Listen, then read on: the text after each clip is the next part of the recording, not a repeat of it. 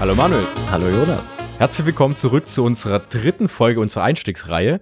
Wir hatten ja in der ersten Folge darüber gesprochen, was Bitcoin allgemein ist. In der zweiten Folge hatten wir darüber gesprochen, wozu wir den Bitcoin überhaupt brauchen, also aus Kapitalanlagesicht und als Inflationsschutz etc. Und heute möchten wir darüber sprechen, was denn eigentlich Geld an sich ist und vielleicht auch welche Eigenschaften Geld haben muss und vor allem auch, wie denn Geld so in unserer Menschheits Menschheitsgeschichte entstanden ist. Und das möchten wir uns heute mal in der nächsten halben Stunde angucken.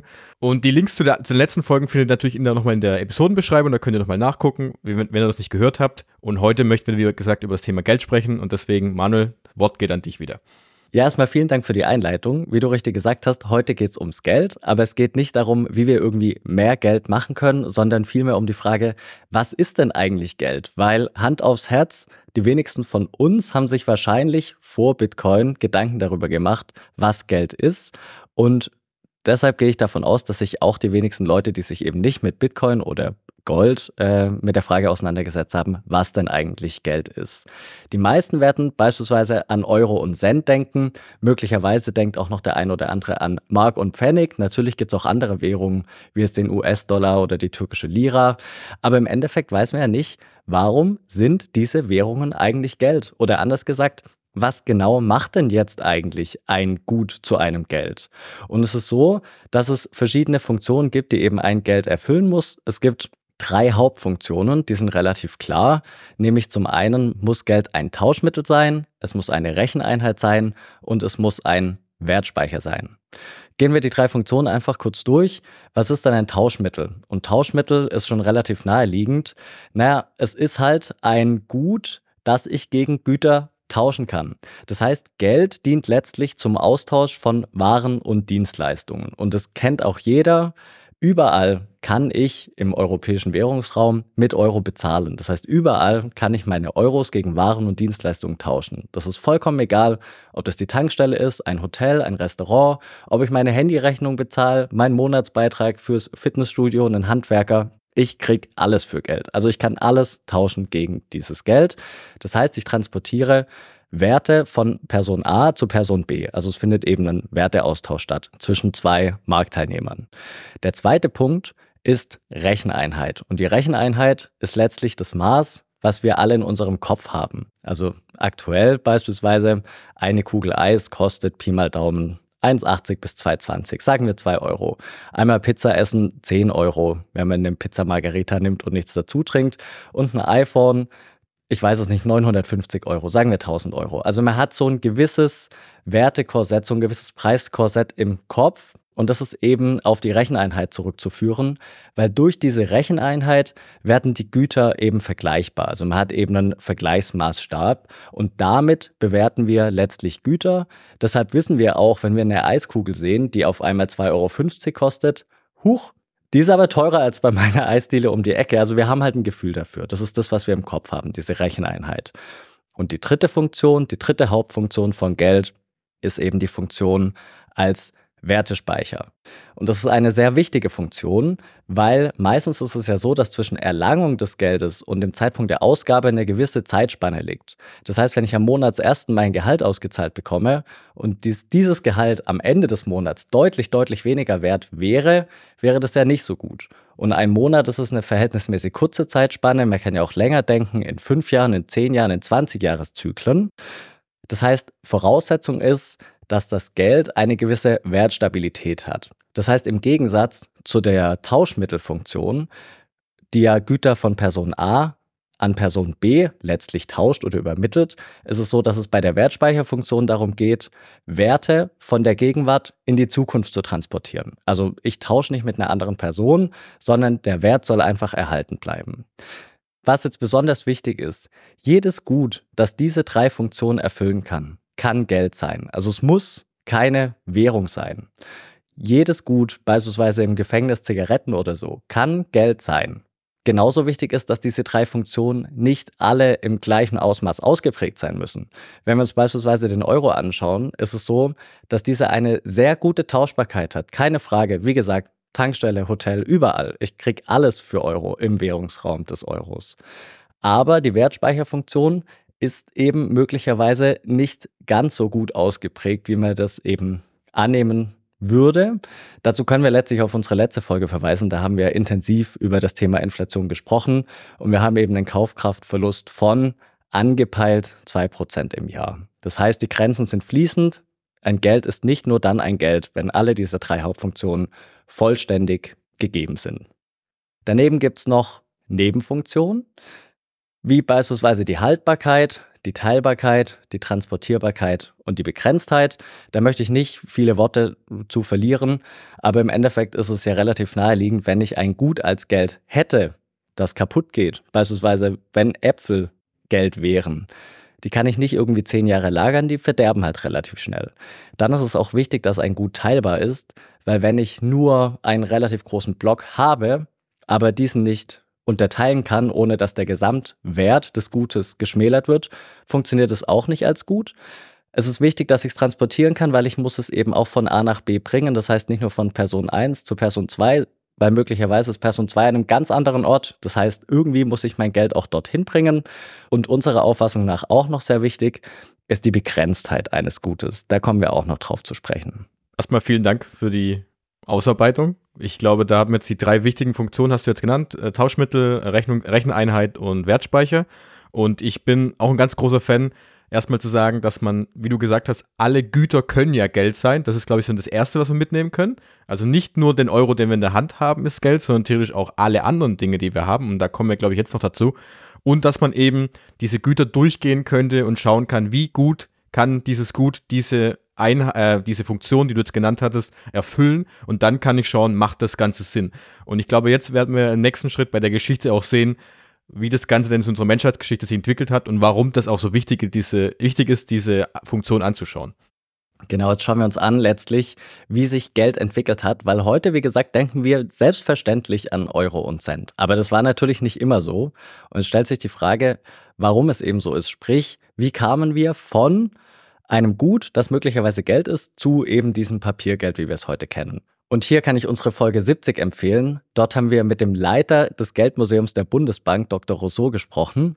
Er hat nämlich gesagt, ob es den Tauschhandel in Form des Naturaltauschs gab, wissen wir nicht, einfach weil die Datenlage relativ unklar ist, aber es gab verschiedene Wertemaßstäbe und möglicherweise auch eine Form des Tausches. Also es ist nicht schon immer so gewesen, dass es beispielsweise Gold gab, das ganz klar Geld war. Es gab beispielsweise mal eine Phase, wo wir ein zwölfrindriges Gefäß hatten. Also da war der Wertemaßstab dann eben das Rind.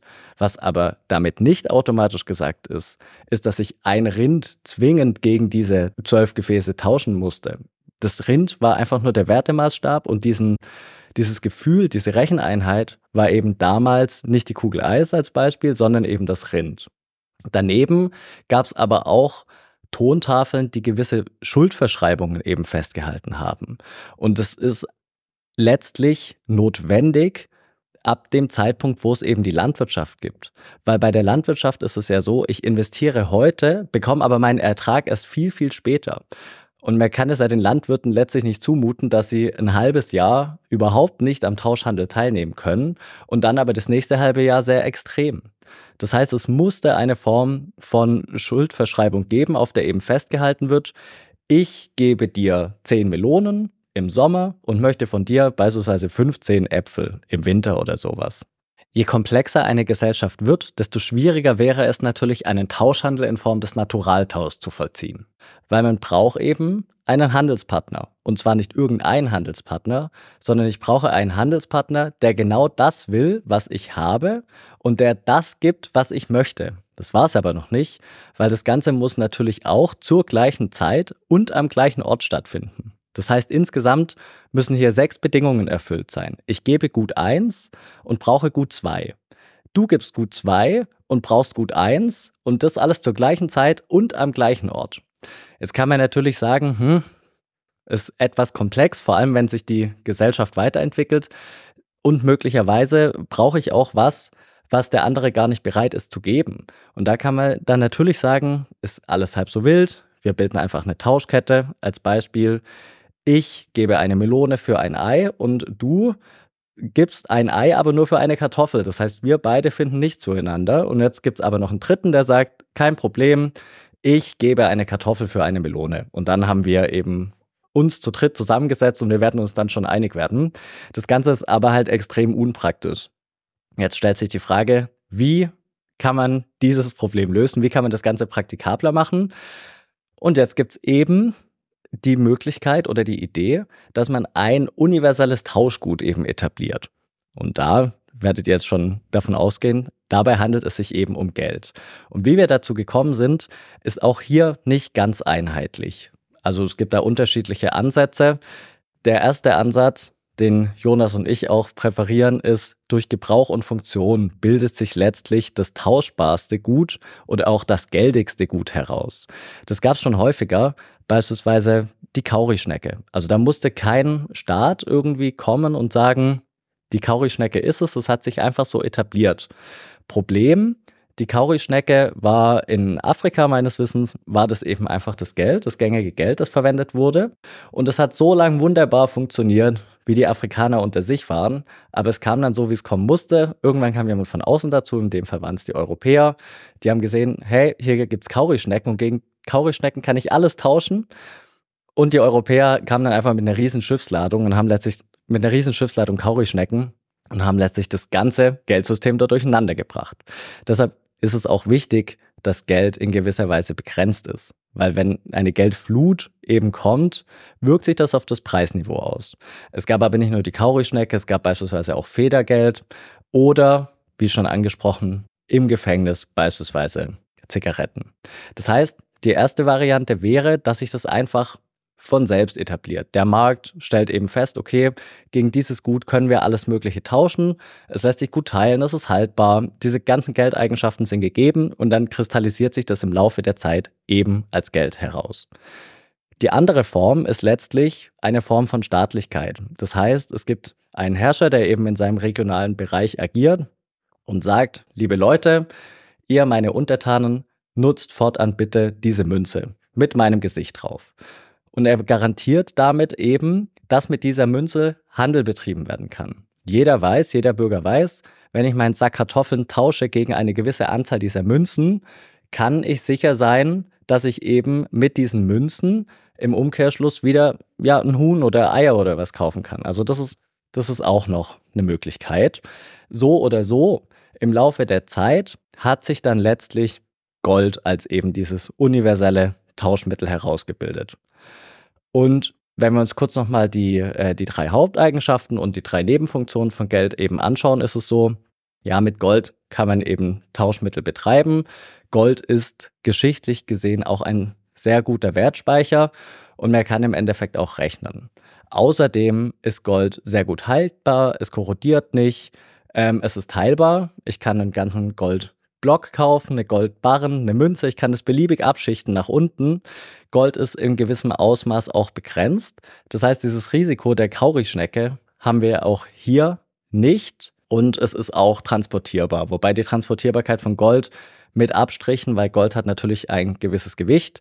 Und ich würde ehrlicherweise auch äußerst ungern mit einem Goldbarren irgendwie durch die Innenstadt laufen oder wenn ich ein Haus mit Gold kaufen würde, mit einer Schubkarre Gold von A nach B laufen, macht sich einfach nicht so gut. Tja, und jetzt stellt sich die Frage, wie kommen wir denn zu Papiergeld? Und auch hier nochmal der Verweis auf die Folge 70.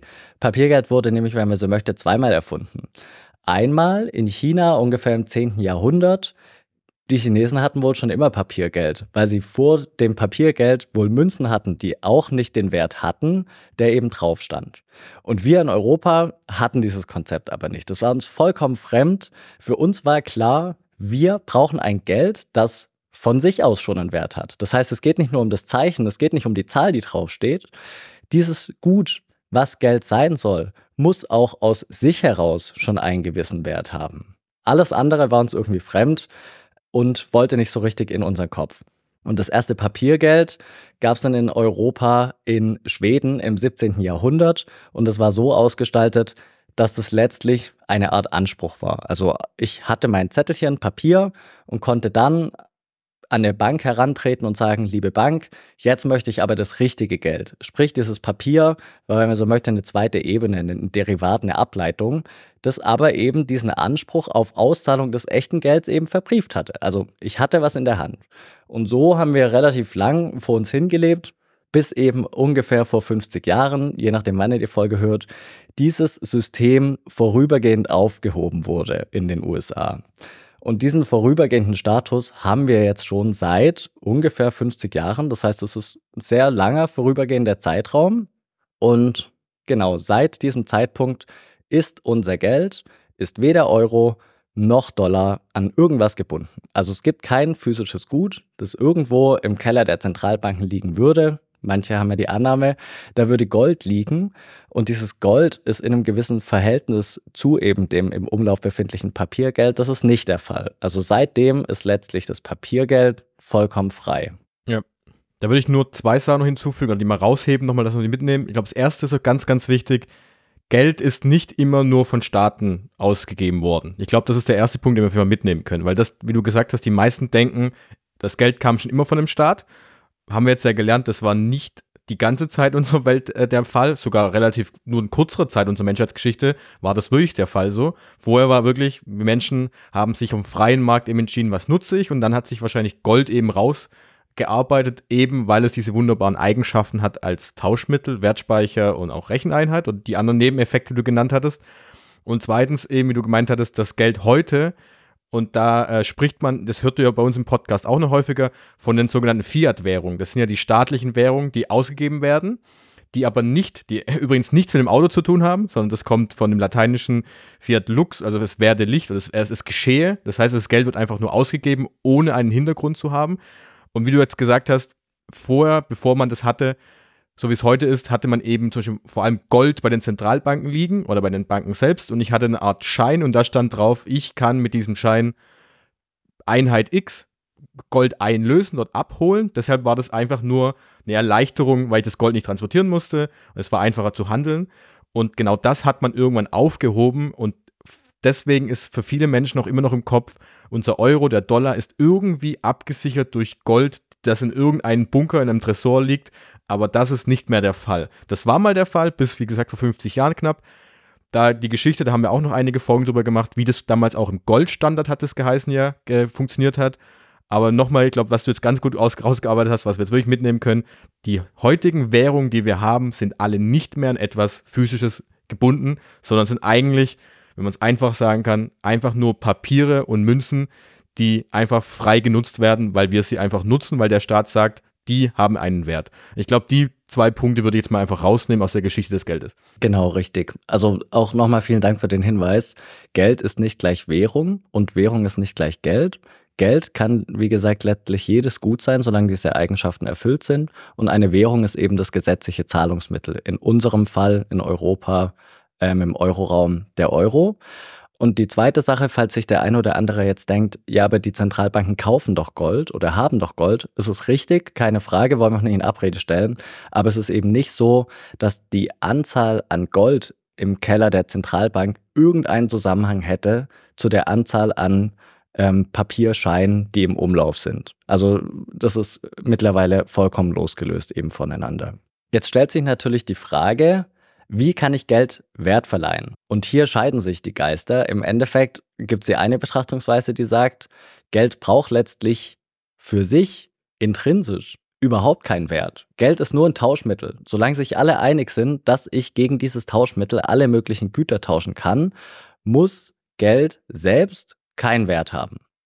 Papiergeld hat ja. Das bedeutet? Papiergeld genau. hat ja im Endeffekt auch keinen Wert. Also den Euro, den wir im, ja, im Geldbeutel haben oder von der Bank abheben können, hat ja selbst keinen Wert. Ist eben das Papier, ja, das Papier hat ein paar Cent Wert, wenn überhaupt. Die Druckertinte und die Sicherheitsvorkehrung, also das war's dann auch. Aber der, der 100-Euro-Schein hat keine 100 Euro Wert per se, aber alle haben sich eben darauf geeinigt, mit diesem Papier kann ich tauschen. Das ist die eine Betrachtungsweise.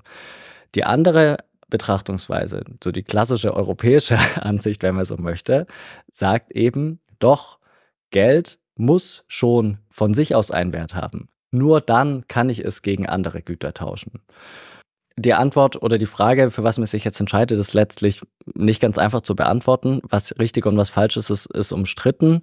Aber im Endeffekt ist es eben so, bei diesen, wie du schön gesagt hast, Fiat-Währungen, ist es so, dass der Staat bzw. die Zentralbank für die Geldigkeit, wenn du so möchtest, und für die Preisstabilität eben garantiert und einsteht. Und wie gut sie das macht, sei mal dahingestellt. Fakt ist aber, auch hier können wir nochmal auf unsere letzte Folge verweisen, wir haben eben einen Kaufkraftverlust, der angepeilt ist von 2% jedes Jahr. Und für diejenigen, die die letzte Folge nicht gehört haben, 2%, ja, hört sich nicht sonderlich viel an, aber nach 35 Jahren hat ein Geld eben nur noch die Hälfte wert. Und das ist schon beachtlich. Und auch hier nochmal der Verweis auf die Wertspeicherfunktion. Ob das jetzt sonderlich gut erfüllt ist, wollen wir ja auch nicht abschließend beurteilen. Unserer Meinung nach aber eher schlecht. Außerdem ist es eben so, dass wir ein Problem darin sehen, dass Euro und Dollar im Übrigen auch letztlich beliebig in der Anzahl erweitert werden können. Das liegt ganz einfach daran, dass die Herstellungskosten sehr, sehr niedrig sind. Und theoretisch kann sich die Geldmenge von heute auf morgen extrem erhöhen. Und das ist eben was, gerade wenn wir das ins Verhältnis zu Bitcoin setzen, was uns dann doch extrem stört. Weil wenn die Anzahl der Geldeinheiten einer gewissen Gütermenge gegenübersteht und ich erhöhe diese Geldeinheiten exorbitant, wie gesagt, das Beispiel der Kaurischnecke, dann hat es eben Auswirkungen, teilweise massive Auswirkungen auf eben das Preisgefüge.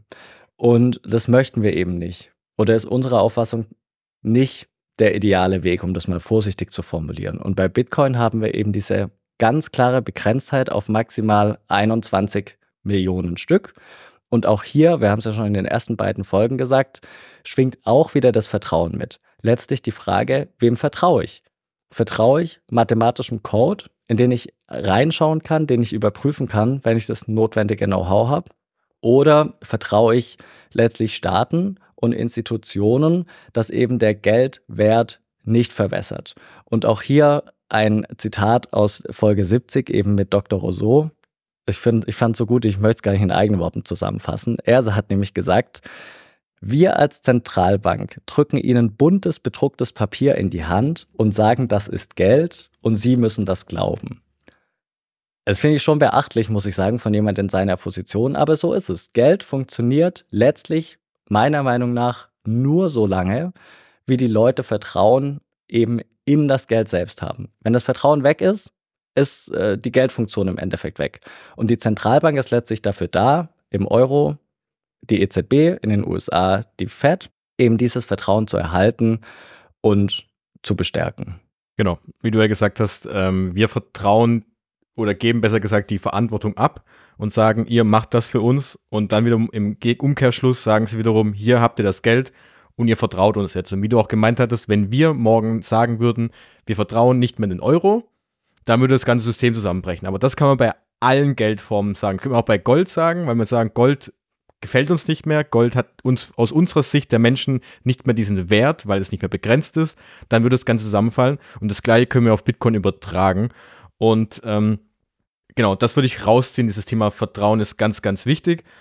Aber, und auch hier, weil du jetzt gerade gemeint hattest mit dem Thema, ähm, ob man Geld herstellen darf aktiv, ob das einen Einfluss auf die auf die Preise hat. Das ist natürlich ein Thema, wenn jetzt einer sich sagt, das habe ich ja anders gelernt in VWL oder wie auch immer im Unterricht. Das ist ein Themenbereich, den können wir hier in der halben Stunde nicht anschneiden, sondern es war, wie du gemeint hast, erstmal nur so ein kleiner kleiner Hinweis darauf, wie das aussehen könnte. Und danach geht es viel, viel weiter noch. Und dann gibt es natürlich auch ökonomische Denkschulen und Weisen, die es wiederum anders betrachten. Die einen sagen, es ist gut, dass ein Staat mehr Geld zur Verfügung stellen kann, gerade in Notlagen, Krisenzeiten. Es gibt andere äh, Ökonomen, die wiederum sagen, das darf nicht passieren. Ähm, das geht jetzt hier auf jeden Fall zu weit, aber da sieht man ja, dass da es auch keine richtige und falsche Antwort gibt, wie du es auch schon, äh, auch in der Folge schon gesagt hast. Es ist einfach nur eine Betrachtungsweise und am Ende muss jeder für sich selbst auch entscheiden, was er denn besser findet die große Frage dahinter ist einfach, wollen wir einer Zentralinstitution Institution vertrauen, dass die eben die Entscheidung treffen oder eben über Bitcoin einem Netzwerkprotokoll, wie wir es in Folge 1 ja gelernt haben. Und das ist natürlich eine Frage, die wir hier nicht so schnell beantworten können und die sie aber auch jeder selber beantworten muss, weil wir das nicht können. Das ist nur unsere Sichtweise und ich glaube, darauf können wir nochmal explizit darauf hinweisen, dass es da unterschiedliche Denkmöglichkeiten gibt und es kein richtig oder falsch gibt, glaube ich. Ja, definitiv. Auch dieses Beispiel mit der Kaurischnecke ist natürlich ein Extrembeispiel. Sowas würde sich heute wahrscheinlich nicht mehr zutragen können, weil wir ja, wenn wir jetzt innerhalb des Systems, innerhalb des Eurosystems, innerhalb des Zentralbanksystems sind, eben diese Institutionen haben, die dafür Sorge tragen, dass eben niemand von außen kommen kann und den Euroraum mit einer Euro-Geldschwemme fluten kann. Also unter anderem dafür sind sie ja da. Aber im Endeffekt, ja, ist es halt die Frage, wem vertraue ich? Vertraue ich denn? Vertraue ich Menschen oder vertraue ich dem Code? Gut, dann nochmal zum Abschluss zusammengefasst. Wir haben jetzt in dieser Folge gelernt, dass es eben verschiedene Eigenschaften gibt, die Geld haben muss. Es gibt Hauptfunktionen, es gibt Nebenfunktionen. Wir haben uns die Geschichte etwas angeschaut und versucht, in zugegebenermaßen kompakter Form darzustellen, wie wir von letztlich diesem Tauschhandel ähm, gekommen sind hin zu Papiergeld. Und wir haben noch die Frage diskutiert, ob es letztlich nicht nur auf das Vertrauen ankommt, dass eben die Menschen in das in Umlauf befindliche Geld haben. Die nächste Frage wäre jetzt natürlich, wie funktioniert denn das aktuelle Geldsystem? Aber das würde den Rahmen dieser Folge definitiv sprengen. Wir werden euch aber entsprechende Folgen verlinken. Genau. Dann würde ich sagen, vielen Dank, dass du die äh, Sachen jetzt so schön zusammengefasst hast. Und ich hoffe, dass wir da so ein bisschen einen Überblick geschaffen haben, was denn Bit nicht Bitcoin, sondern Geld ist und das Ganze dann eben im Bitcoin-Kontext auch noch besser angucken können. Und äh, deshalb vielen Dank an dich, dass du es vorbereitet hast. Und ähm, genau, wir haben heute nicht über Bitcoin gesprochen. Trotzdem ist es sehr, sehr wichtig zu verstehen, warum Bitcoin interessant sein könnte. Und in der nächsten Folge dann schauen wir uns da die Technik hinter Bitcoin mal genauer an. Da wird es etwas sehr technisch. Aber da könnt ihr auch gerne reinhören, dann das schauen wir uns mal an, wie das Ganze im Hintergrund von Bitcoin funktioniert. Und deswegen noch der Hinweis darauf, die alle, die das bei uns bei Spotify und äh, Apple und wo auch immer die Podcast hören, gerne weiterleiten an Bekannte und Freunde und alle, die bei YouTube zugucken. Wie gesagt, Hinweis darauf, die uns das hören, die können auch das Ganze auf YouTube anschauen, da sieht man uns auch mal. Ähm, können gerne den ganzen Kanal abonnieren und auch gefällt mir drücken, wenn euch das Video gefallen hat und das Ganze auch, wie gesagt, weiterleiten an Freunde, Bekannte, denen ihr vielleicht Bitcoin näher bringen möchtet.